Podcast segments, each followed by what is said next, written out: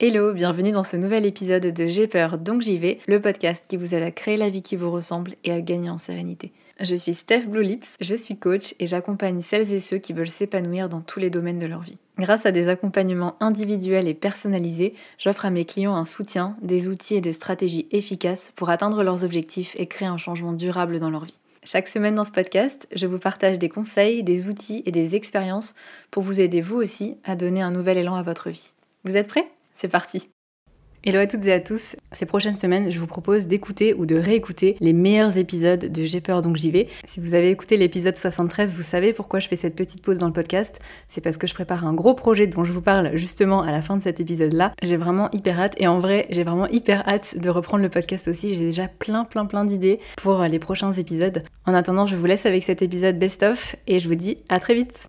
Aujourd'hui, on va parler de lâcher prise. C'est un sujet duquel je pourrais vous parler pendant des heures parce que j'ai été pendant longtemps une contrôle freak, comme j'aime le dire, euh, une maniaque du contrôle. Enfin, je, je me rendais pas compte que c'était à ce point. Je m'en suis rendu compte quand j'ai commencé justement à lâcher prise que en fait mon besoin de contrôle était beaucoup plus grand que ce que j'imaginais. En fait, au quotidien, j'avais simplement besoin de m'assurer que les choses soient carrées, bien planifiées, que ce soit nickel, que mon travail soit nickel. Du coup, les changements dans mon programme avaient aussi tendance à me stresser. J'aimais bien que les choses soient faites comme moi je voulais, que ce soit au travail ou à la maison. Évidemment, mes attentes étaient souvent plus hautes que celles des personnes autour de moi que ce soit au travail ou à la maison. Et du coup, c'était frustrant parce que forcément, les gens n'avaient pas forcément le même niveau d'exigence que moi dans ce qu'ils faisaient. Et du coup, c'est moi qui me retrouvais frustrée puisque mes attentes n'étaient pas comblées, entre guillemets. Et j'ai toujours été assez perfectionniste, assez exigeante envers moi-même. Et d'ailleurs, j'ai dédié un épisode du podcast qui s'appelle, je crois, Se libérer du perfectionnisme. Donc si ça vous parle, je vous invite à l'écouter. J'essayais aussi de contrôler mon alimentation et surtout mes envies de sucre, et d'ailleurs sans grand succès, et ça me crée beaucoup de culpabilité de ne pas réussir à contrôler ça. J'essayais aussi de cacher mes émotions, et notamment mes larmes, parce que j'avais peur d'être jugée, j'avais peur d'être vue comme faible, parce que dans ma tête, et notamment par rapport à, mon éducation, j'ai associé le fait de pleurer comme d'être faible, et donc j'essayais de cacher ça, et donc de contrôler mes émotions. Et tant que je contrôlais mes émotions, je me sentais en sécurité. Et pareil, en fait, il y avait des petites choses du quotidien où je, perdais le contrôle. Et du coup, ça me stressait. Par exemple, typiquement, je sais pas, mon train qui arrive en retard, ça m'énervait. Alors qu'au final, j'y peux rien, c'est pas sous mon contrôle. La seule chose que je peux faire, c'est lâcher prise parce qu'être en colère contre la SNCF, ça ne va rien changer. Et d'ailleurs, c'est en voyage où j'ai appris à lâcher prise le plus. Typiquement en Amérique du Sud, là où j'ai commencé euh, mon premier voyage, la ponctualité des transports, c'était pas du tout un truc euh, qui existe. Et du coup, j'avais pas le choix de lâcher prise parce que sinon j'aurais toujours été stressée, énervée pour un truc que je peux pas contrôler. Bref, en essayant de contrôler, bah, finalement c'est rassurant. Parce que tant que tout est sous ton contrôle, tant que, tant que tu maîtrises finalement euh, ce qui se passe dans ta vie, t'es en sécurité, t'es safe. Et en réalité, c'est tout l'inverse. C'est-à-dire que quand on a l'impression de perdre le contrôle sur des choses sur lesquelles on n'avait pas le contrôle à la base, mais bref, on ressent bah, beaucoup de stress, beaucoup d'angoisse, puisqu'on maîtrise plus, on se sent en danger. Quand on perd euh, le contrôle ou quand euh, les choses ne vont pas comme on veut, on peut ressentir aussi du ressentiment envers les autres ou envers les situations qu'on contrôle pas. Les choses se passent pas comme prévu, les gens se comportent pas comme on attendait qu'ils se comportent. On a ce ressentiment envers eux euh, qui est pas du tout agréable. Parfois aussi, on a l'impression de subir une situation. Quand on perd le contrôle, c'est comme si tout d'un coup on perd les commandes et on se sent victime de ce qui est en train de nous arriver. Et puis surtout, ça nous fait utiliser beaucoup d'énergie, beaucoup d'espace mental pour essayer de lutter contre des choses sur lesquelles on n'a pas le contrôle. On essaie à tout prix de garder la maîtrise, de garder les choses sous contrôle, mais c'est pas possible. Et je pense par exemple euh, à ce que pensent les autres. Ce que pensent les autres, on n'a aucun contrôle dessus. Ce que pensent, ce que disent les autres, euh, c'est pas du tout de notre ressort. Et pourtant, on essaye de contrôler ça par la manière dont on se comporte, par euh, ce qu'on peut dire, par ce qu'on laisse paraître, par la manière dont on s'habille aussi par exemple. Et j'accompagne plusieurs personnes qui sont dans ce schéma-là, de pas oser être elles-mêmes, de porter un masque euh, au quotidien ou avec euh, notamment au travail ou avec certaines personnes, à pas vraiment oser dire ce qu'elles pensent, à pas vraiment oser dire non, à pas vraiment s'affirmer par peur de déplaire, par peur d'être critiquée, par peur d'être jugée. Du coup, elles portent un masque où elle se comporte comme elle pense que la personne aimerait que qu'elle se comporte pour, euh, pour finalement être aimée, pour pas être critiquée, pour pas être jugée. Et donc c'est une manière d'essayer de contrôler ce que l'autre pense. Et souvent, c'est un mécanisme qui est complètement euh, inconscient, la personne ne se rend pas compte qu'elle fait ça. Et pourtant, c'est vraiment une manière qu'on a d'essayer de, contrôler ce que l'autre pense. Et on le fait tous à différents degrés. Enfin, quand vous allez pour la première fois dans votre belle famille, vous voulez faire bonne impression, vous voulez que vos beaux-parents vous aiment, vous y allez avec, euh, je sais pas, des fleurs, un gâteau, vous êtes, tout sourire, vous essayez d'être gentil, adorable, aimable. Et c'est normal, on fait tout ça. Le problème, c'est quand c'est vraiment euh, tout le temps, que c'est au point de vous nier vous quand c'est au point de laisser passer les autres en premier, d'oublier vos envies, d'oublier vos besoins et de complètement vous transformer en fonction des personnes pour plaire, là ça devient un problème et c'est vraiment voilà cette stratégie pour essayer de contrôler ce que l'autre pense, mais ça vous bouffe énormément d'énergie, ça vous bouffe énormément d'espace mental et donc au lieu d'être safe, puisqu'on pense que tant qu'on a le contrôle on est safe, en fait c'est l'inverse. C'est-à-dire que ça vous met dans une position d'insécurité et ça reflète une insécurité. Et je vous le dis d'emblée, c'est personnellement, quand j'ai réussi à lâcher prise, que j'ai vraiment repris le contrôle. Parce que lâcher prise, c'est arrêter de lutter contre ce qui est. Il y a des choses sur lesquelles on n'a aucune emprise. Et pourtant, on essaye souvent de, les contrôler, ou quand on n'arrive pas à les contrôler, on se sent impuissant, on se sent frustré, on se sent en colère, on se sent euh, triste, alors que à la base, on n'avait déjà aucun contrôle dessus. Et c'est vous à l'échec. Et je pense par exemple la maladie. On peut se dire autant qu'on veut que c'est injuste et que ça devrait pas être comme ça et essayer de lutter, mais les choses sont telles qu'elles sont et ça ne fait que rajouter une couche d'émotions désagréables par-dessus quelque chose et c'est le fait d'essayer de contrôler ou de vouloir avoir de l'emprise ou du contrôle sur quelque chose sur lequel vous n'avez pas d'emprise. Et de la même manière, le comportement des autres, la vie des autres, euh, les décisions qu'ils prennent, ce qu'ils pensent de vous, c'est des choses sur lesquelles vous n'avez pas le contrôle. Idem pour euh, le mauvais temps. Alors ça, c'est typiquement l'exemple qui, euh, moi, j'étais capable d'être, encore aujourd'hui, hein, parfois, je suis mauvaise humeur parce qu'il fait moche. Et en fait, ça n'a aucun sens. Être énervé ou râler parce qu'il fait moche, ça va rien changer. Finalement, je, j'ai aucun, aucune emprise là-dessus. De la même manière, on n'a pas d'emprise sur le passé, le passé est passé, sur nos émotions. Et ça, c'est important aussi de le comprendre parce qu'une émotion, une fois qu'elle est là, elle est là. Tout ce que vous pouvez faire, c'est l'accepter, la laisser passer. Parce que souvent, on est en lutte contre nos émotions. moi, je vous donne un exemple. Une émotion avec laquelle j'ai beaucoup lutté, c'est mon anxiété. À chaque fois que de l'anxiété émergeait, ça m'énervait d'avoir de l'anxiété. Je ne voulais pas ressentir ça. Donc, je rejetais cette émotion. Et au lieu de juste euh, laisser euh, voilà, mon anxiété passer et d'avoir de, de la compassion pour moi-même, au contraire, je ressentais de la colère, de la culpabilité, ça m'énervait. Je ressentais parfois de l'anxiété à propos de mon anxiété. Et finalement, ça ne faisait que rajouter des couches d'émotions sur, sur mon émotion de base qui aurait pu très bien passer rapidement. En fait, ça ne faisait que l'étirer et l'aggraver. Donc voilà, arrêter de lutter contre nos émotions, accepter nos émotions, accepter euh, le changement aussi. Le changement, c'est quelque chose parfois sur lequel on n'a aucune emprise. À part l'accepter et essayer de lutter constamment contre le changement, c'est parfois vous à l'échec quand ce n'est pas quand vous y pouvez rien en fait. Donc tout ça pour vous dire que lâcher prise, arrêter de lutter contre les choses euh, qui sont, c'est libérateur. Vraiment, ça vous libère du temps, ça vous libère de l'espace mental, ça vous permet aussi de gagner confiance en vous, mine de rien, parce que quand je lâche prise et que je me dis que quoi qu'il arrive, bah, j'ai confiance en moi pour m'adapter, pour rebondir, ça veut dire que j'ai confiance en moi. Il y a des moments où je me sens hyper vulnérable, où j'ai l'impression de plus rien contrôler, de euh, voilà, les événements se passent autour de moi et je peux rien y faire. Et juste de lâcher prise et de me dire, ok, je sais que je suis safe, que quoi qu'il se passe, je saurai rebondir, je trouverai des solutions. C'est hyper rassurant en fait. J'ai confiance en moi pour me dire que peu importe si j'ai pas le contrôle et que les choses sont justement hors de contrôle, je vais gérer. Et ça, c'est hyper précieux. Ça nous donne une sécurité intérieure qui est quand même bah voilà, vachement précieuse. Et puis évidemment, lâcher prise, ça améliore grandement nos relations avec les autres, puisque quand on essaye de contrôler les autres, il y a deux solutions. Soit les gens vont euh, en gros euh, se plier à vos volontés, à votre manière de faire, soit ils vont se rebiffer à un moment donné. Ça mène euh, très souvent à de la frustration, à du conflit potentiellement. Donc le fait de lâcher prise et de faire confiance aux autres aussi, ça permet d'avancer plus sereinement dans vos relations, d'améliorer vos relations. Bon, après, je vais pas vous mentir, lâcher prise, c'est pas facile. Et c'est pour ça que quand quelqu'un vous dit mais lâche prise, euh, juste laisse tomber, arrête d'y penser, ça ne marche pas. Parce que forcément, ça serait trop facile. Et effectivement, lâcher prise en soi, c'est facile, c'est le truc le plus simple du monde, c'est-à-dire accepter, ne plus rien faire, arrêter de lutter. Mais ce qui fait qu'on a besoin de contrôler, ce qui fait qu'on a du mal à lâcher prise, c'est parce que derrière, on a besoin de quelque chose, qu'on a peut-être peur de certaines choses, qu'on a des insécurités. Et donc souvent, ça demande de travailler un peu plus en profondeur, et c'est ce qu'on fait avec les personnes que j'accompagne.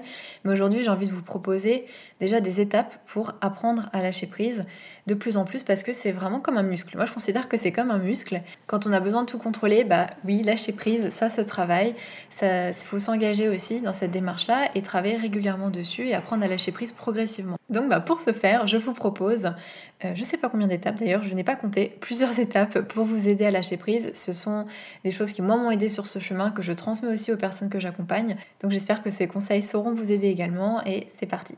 Première étape, c'est de faire un point déjà. Identifier ce sur quoi vous avez du mal à lâcher prise. Qu'est-ce que vous cherchez à contrôler? Est-ce que c'est peut-être votre image? Est-ce que c'est peut-être votre réputation? Est-ce que c'est peut-être vos attentes envers vous-même? Peut-être que vous êtes très exigeant ou exigeante avec vous-même, que vous êtes dur envers vous-même, que vous avez du mal. Moi, typiquement, c'était mon cas, j'avais beaucoup de mal à accepter d'être fatiguée, à accepter de faire des erreurs.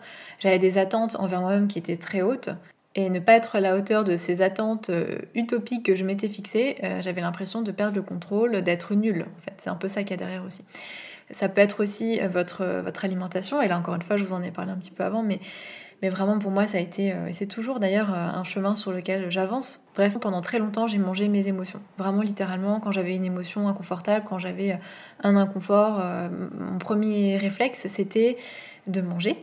Et ensuite, je m'en voulais de pas réussir à me contrôler, je m'en voulais de manger du sucre, je m'en voulais ouais, de pas réussir à contrôler ces pulsions-là.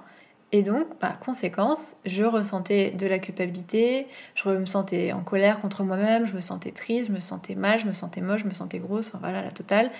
Et puisque ces émotions-là, bah, je ne savais pas non plus les gérer, je mangeais encore plus. Donc le problème venait bah, d'une part de, de, ce besoin de contrôler mon alimentation et le fait de ne pas réussir à me contrôler bah, forcément je m'en voulais, donc ça rajoutait une couche d'émotion. Alors que si j'avais simplement euh, voilà, une émotion inconfortable, manger et puis passer à autre chose, ça aurait peut-être été mieux parce qu'on a tous besoin, euh, voilà, l'alimentation comme manière de réguler nos émotions, à petite dose, c'est ok. Il n'y a aucun problème avec ça. Le problème, c'est quand ça devient euh, extrême, et c'était mon cas malheureusement. Mais c'est aussi parce que je n'acceptais pas de parfois, simplement, une fois de temps en temps, manger mes émotions. Et du coup, ça a pris des proportions énormes. Ça, c'était le premier problème. Et le deuxième, c'est que bah, tout simplement, j'essayais de contrôler l'émotion à la base. Parce qu'à la base, j'avais une émotion inconfortable, un, inconfort qui faisait que je mangeais. Mais le fait de manger, c'est déjà une manière de tenter de contrôler mes émotions. C'est déjà une stratégie de contrôle.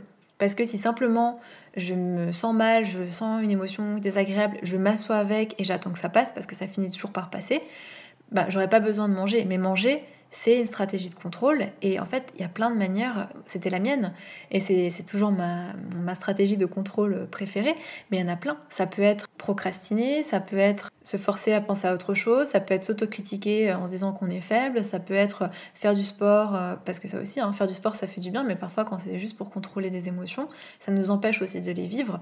Donc il y a plein plein plein de manières dont on essaye, euh, avec lesquelles on essaie de contrôler nos émotions. Euh, ça peut être aussi, est-ce que vous cherchez à contrôler vos émotions, à pas pleurer, à pas montrer votre colère, à pas voilà, peut-être contrôler tout ça.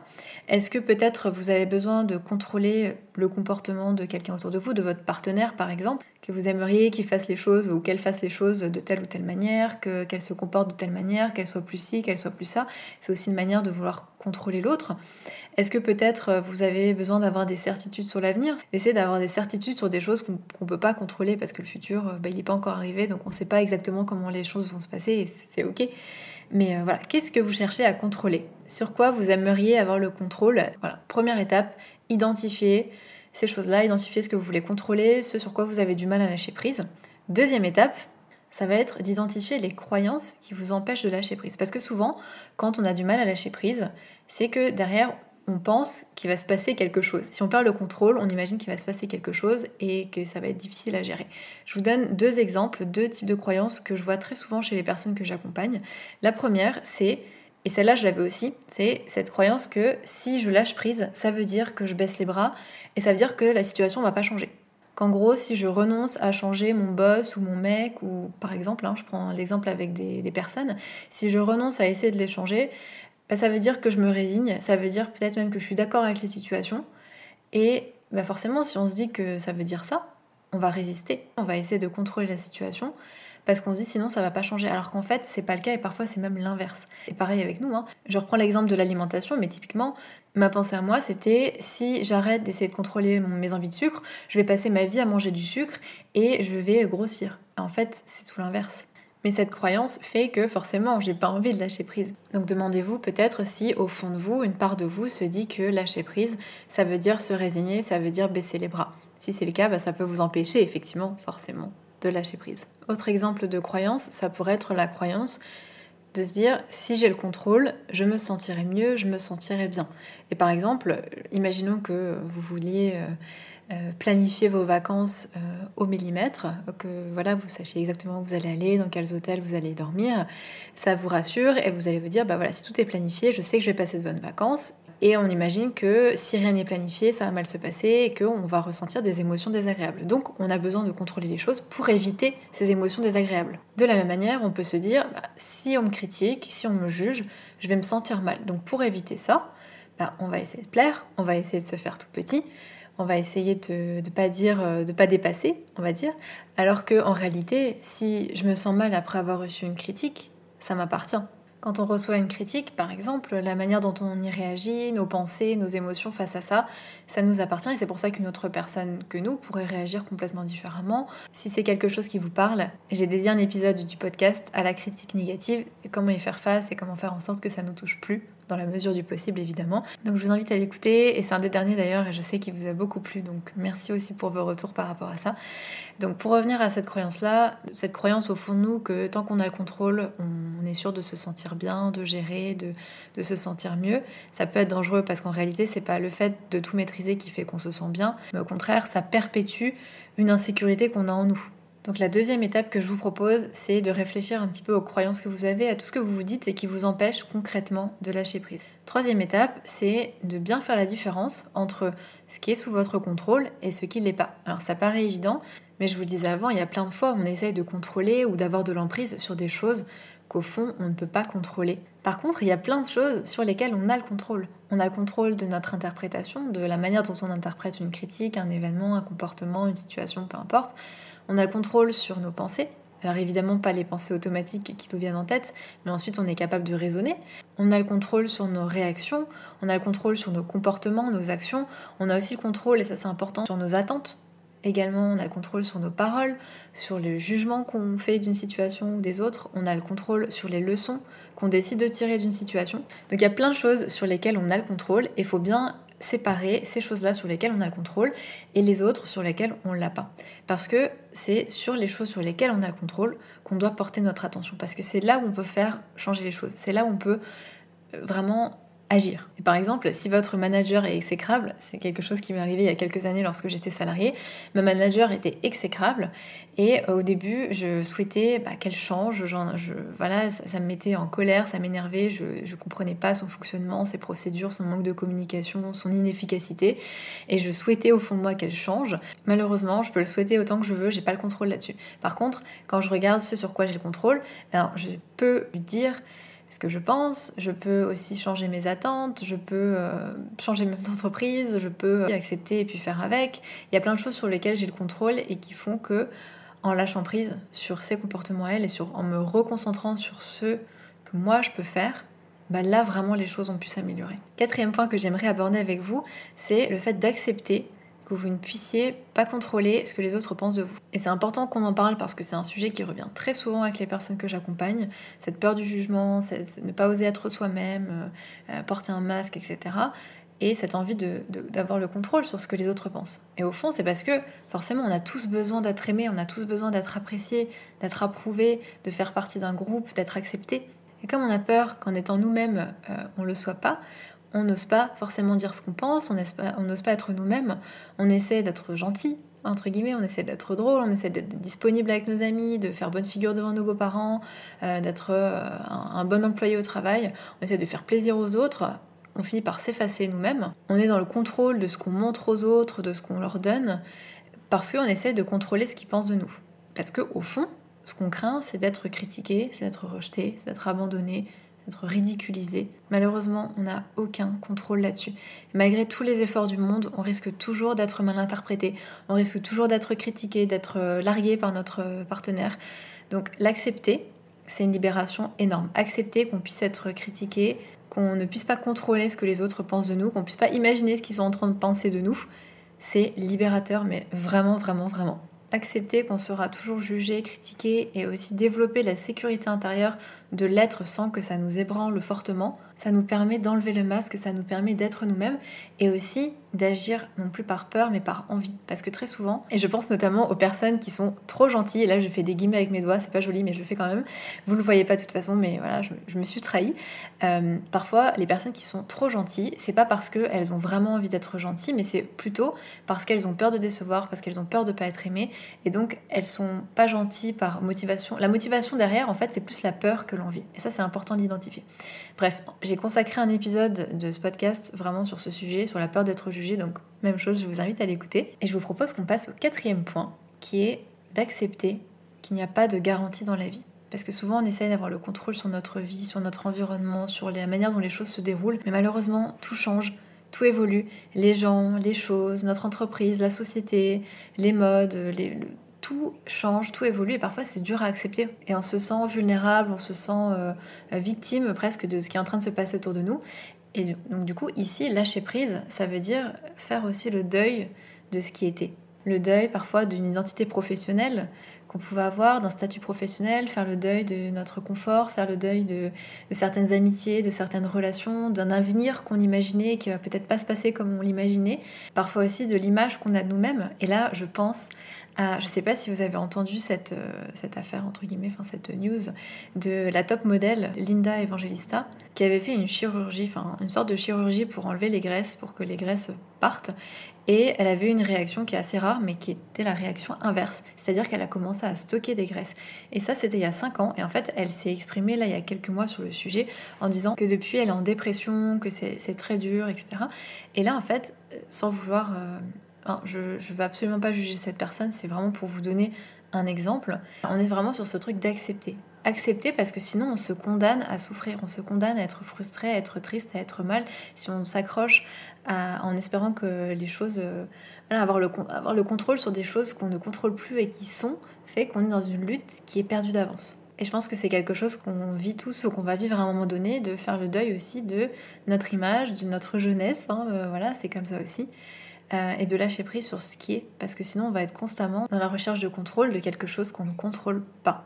Et sur ce point, je vous recommande encore un podcast, mais il y a un podcast justement dédié à la peur du changement.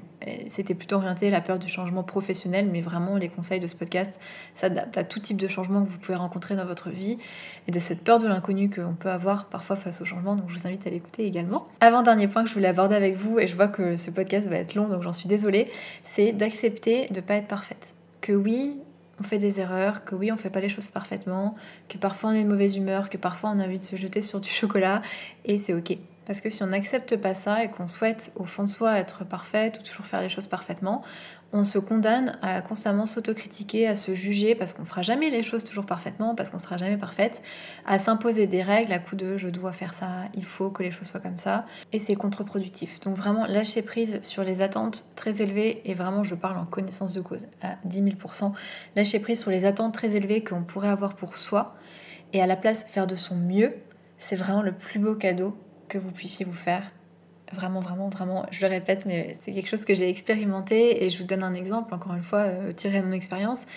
Pas de la nourriture cette fois, mais plutôt du travail. Quand j'ai commencé à travailler pour moi-même, et avoir mon entreprise, je, bah, forcément, ça demande de travailler beaucoup, ça demande de s'investir beaucoup, c'est pas simple. Et j'avais des attentes très élevées envers moi-même. Je me donnais des deadlines pires qu'un patron. Et euh, le jour où j'étais fatiguée, je luttais, je me forçais, j'essayais de respecter ma to-do list. Et je perdais le plaisir de faire des tâches que à la base j'aime. Et si j'ai choisi ce métier, c'est parce que j'aime ça. Euh, et j'avançais dans la douleur, comme si j'avançais contre moi-même. Et d'avoir appris d'avoir travaillé sur ce lâcher prise, ben maintenant quand je sens que vraiment je suis fatiguée, parce que parfois j'ai la flemme et parce que voilà c'est un peu dur euh, euh, et j'ai juste besoin de me pousser, et d'autres fois j'ai vraiment besoin de repos. Et maintenant je me pose la question aussi, qu'est-ce que tu as besoin? Si j'ai besoin de repos, ben, je lâche prise, je prends une demi-journée et ce qui est marrant, c'est qu'avant je ne me l'autorisais pas, aujourd'hui je me l'autorise, je prends une demi-journée sans culpabilité ou une journée même, et parfois après quelques heures j'ai récupéré et je suis de nouveau hyper motivée. Et c'est ça en fait, quand on lâche prise et qu'à un moment on s'écoute sans être complaisant envers soi-même, on avance plus vite. Donc lâcher prise ne nous condamne pas forcément à devenir euh, euh, des euh, feignants sur le canapé, au contraire. Au contraire, c'est se reconnecter à soi-même. Et je fais le pont du coup avec notre dernier point, qui est de revenir à l'instant présent. Parce que parfois, quand on a l'habitude de subir une situation, que les choses vont pas du tout comme on a envie, que, que vraiment c'est la catastrophe, on a plein d'émotions désagréables, on entre en lutte contre ça, on souhaiterait que les choses soient autrement, et on s'inflige une souffrance supplémentaire, c'est ce que je vous disais depuis tout à l'heure, mais aussi on en oublie de vivre l'instant présent. Imaginez que vous partez en vacances et euh, à la dernière minute, euh, votre valise est perdue à l'aéroport, votre hôtel est annulé, enfin bref, il y a plein de choses qui se passent pas du tout comme vous aviez prévu. Je pense que pour la plupart d'entre nous, euh, on serait complètement perdu, on serait énervé, on serait stressé, on serait triste, et finalement on, perd du temps de, vacances hein, concrètement, parce que si on revient à l'instant présent, et à ce qui se passe vraiment, bah, on est quand même là, c'est pas très grave. Certes, euh, le planning est chamboulé et rien va se passer comme prévu, mais là, dans l'instant présent, tout va bien, on est en sécurité, on est en vie, et de se reconnecter à l'instant présent, de respirer, ça vous permet aussi de lâcher prise, d'accepter que les choses sont comme ça, et de libérer de l'espace mental qu'on pourrait utiliser à se plaindre ou à être énervé pour trouver des solutions et pour profiter au final au maximum de ce que vous avez. Parce que c'est ça, se reconnecter à l'instant présent, le but c'est aussi de profiter de ce que vous avez. Donc j'espère que ces conseils auront résonné en vous, qu'ils vous aideront surtout. Je vais pas vous mentir, si vous souhaitez avoir des résultats et vraiment en retirer les bénéfices, vous engager et muscler votre lâcher prise comme je vous le disais au début. Et si vous voulez avancer plus vite, travailler en profondeur, être accompagné là-dedans, retrouvez-moi sur mon site internet stephbluelips.com, s t e f b l u e l i p s.com ou sur Instagram at stephbluelips. À bientôt.